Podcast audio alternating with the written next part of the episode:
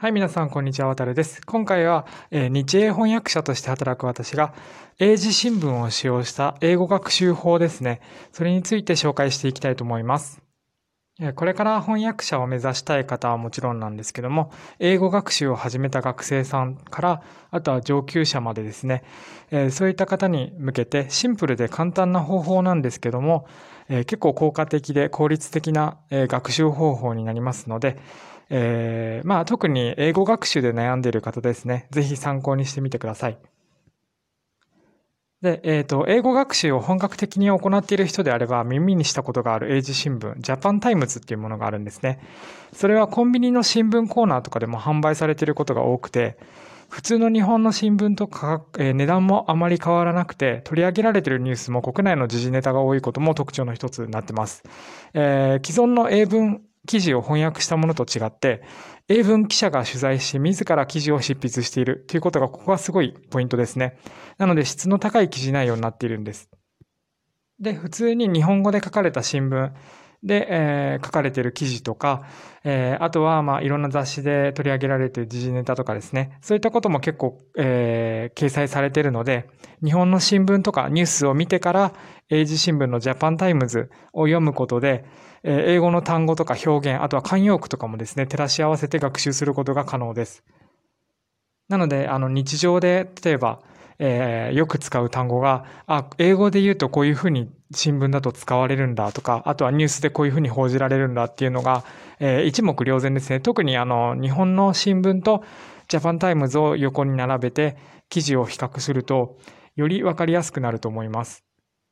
で、普通に本屋さんとかで売られている参考書とかだと、まあ1500円とか2000円ぐらいすると思うんですけども、こういったジャパンタイムズを使うと100円から200円ぐらいの間かな、それぐらいの値段で、あの、一紙買えますので、それで勉強するとすごく、あの、コスパもいいと言いますか、えー、かなり勉強にもなりますし、そんなにお金をかけなくても自分の知識として蓄積されていくっていう面ですごくいい方法だと思っています。で、このジャパンタイムズなんですけども何がいいかっていうと、英語学習者のために難しい単語とか、あとは注釈、えー、難しい単語などには注釈が付けられていて、えー、記事はウェブサイトにもアップされてるんですね。で、その全文の和訳が確認できるようになっています。なので記事を読んだ後に本当にあの読んだ記事の内容が理解できているかなっていうふうにウェブサイトで確認すると答え合わせみたいな感じでできますし、新しい単語や表現も学べるようになっています。で、翻訳者の方にちょっと気をつけていただきたいのは、例えば自分でジャパンタイムズを読んで、例えばこういうふうにあの翻訳私ならするとか、あとはこういう解釈をするってなって、で、えっ、ー、と、それからウェブサイトに行って全部の和訳が確認できるんですけども、その和訳が必ずしもその和訳で正しい、完璧っていうわけではなくて、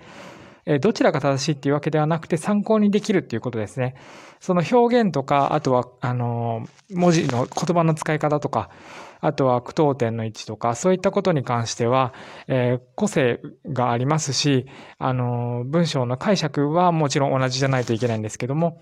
えー、その文章構成とかですね、そういったことに関しては、それぞれの翻訳者さんの、えー、個性もまた出ますので、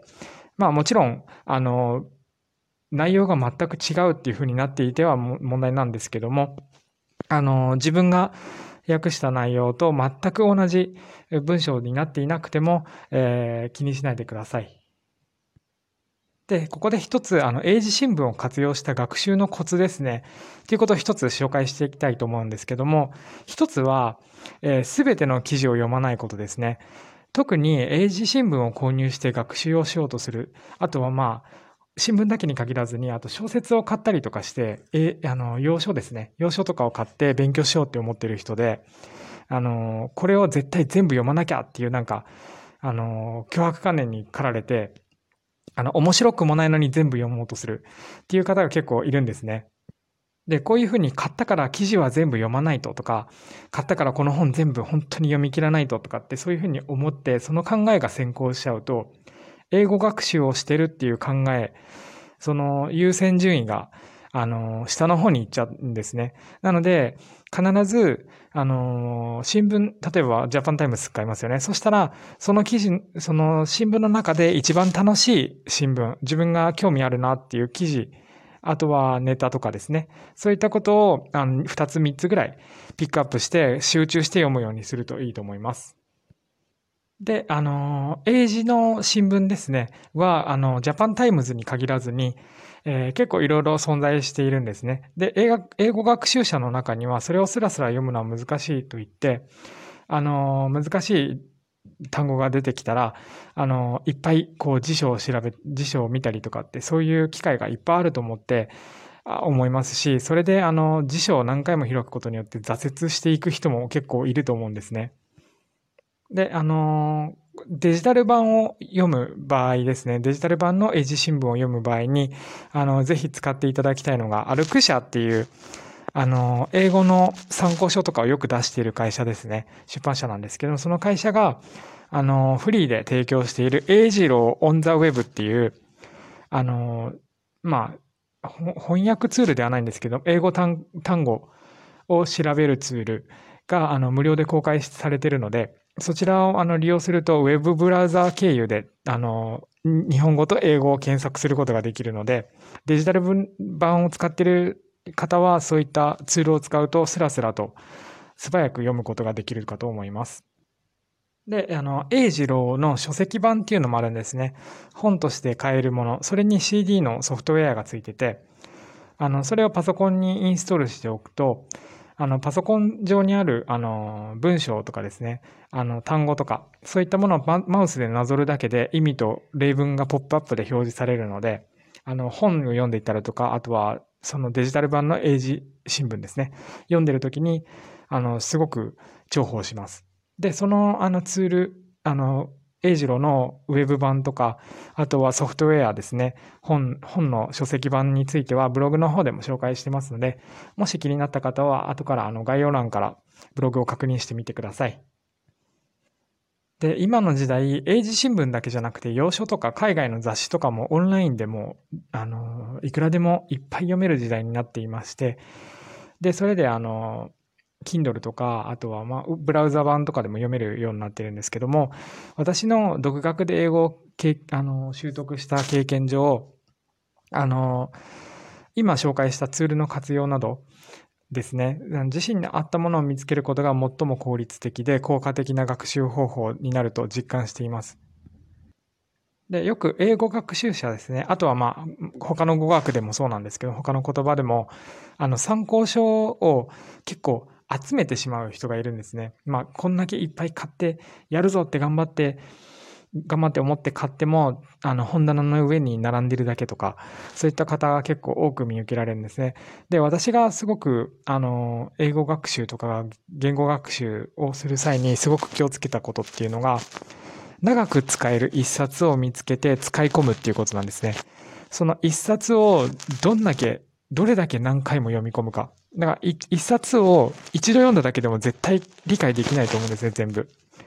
それを、あの、一冊を3回読んだりとか4回、5回、6回読むことによって、例えば文法書であればもう文法完全に理解できますし、